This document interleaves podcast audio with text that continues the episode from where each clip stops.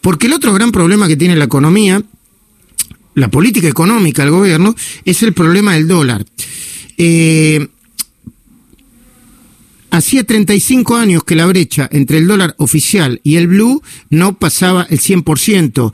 Y eso es un dato que implica muchas cosas negativas. Juan Luis Burr, economista jefe y director de Fiel, te estamos saludando junto con Julieta Tarrés. Eh, muy buenos días y la pregunta está planteada. Este, ¿Qué implica este dato y esta brecha de más del 100%? ¿Qué tal? Buen día, Luis. Este, ¿Qué tal? Mira, la, la, brecha es el reflejo de, una enfermedad, o sea, no es, eh, no es en sí mismo el problema, es el reflejo de algo que anda mal y por supuesto en la medida que tenés una brecha tan alta termina este, complicando otros otros problemas. Argentina normalmente no ha tenido brechas cambiarias altas, excepto en periodos eh, digamos, eh, excepcionales donde las cosas van mal. Eso fue durante la gestión de, de los de, Cristina Kirchner, este, la brecha estaba en torno del 50, 60%, tocó. Eh, pero hay antecedentes donde las brechas fueron más altas. Eh, ¿Por qué tenés una brecha de 100%? Bueno, eh, porque básicamente por los problemas de siempre, un exceso, eh, digamos, de, pesos en la economía y una cantidad de restricciones para operar en el mercado de cambios. Este, el Banco Central, en, en este contexto, que hay una brecha grande, lo que está haciendo es este, reprimir un poco más cuando vos reprimís, este, obviamente el que tiene dólares los va a, usar en cuentagotas, sobre todo si son en, si hay que vender en el mercado oficial, porque sabes que una brecha de 100% es una cosa inestable. Eh, inestable significa que, digamos, este, si no resolves el problema, la brecha de 100 no se queda en 100, sino que sigue subiendo. Hay antecedentes donde Argentina ha tenido brechas del 300%. Es el caso del peronismo entre el año 48 y el año 55, eh, la época del, uh, del año 75, o sea, tenés antecedentes donde la brecha ya no es este, que pasa del 50 al 100, sino del 50 al 100, al 200, al 300%. O sea que los antecedentes, desde ese punto de vista, cuando vos haces las cosas mal, es que la brecha aumenta este, y todo empeora. Muy bien. Eh, Julieta Terrestre está escuchando Juan Luis Bur. Eh, buenos días. Eh, ¿Cuál sería el impacto en la economía real tomando esta brecha del dólar eh, oficial mayorista respecto del blue? Porque cuando mirábamos la diferencia y la brecha grande entre el minorista, al que la gente sí tenía acceso, y el blue se entendía por este rulo que la gente hacía para cubrir sus gastos fijos, pero en este caso no está tan relacionado. No, no, sí, no, hoy, hoy no está relacionada con eso, hoy está relacionada en todo caso con que como no hay reservas, ponen restricciones adicionales. ¿Cuál es el impacto?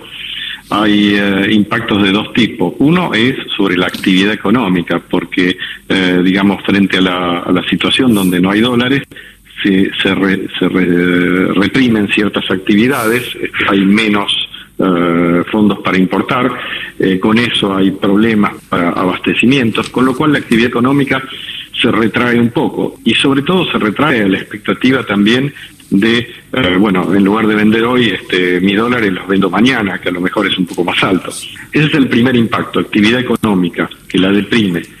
el segundo impacto es tiene un impacto en precios.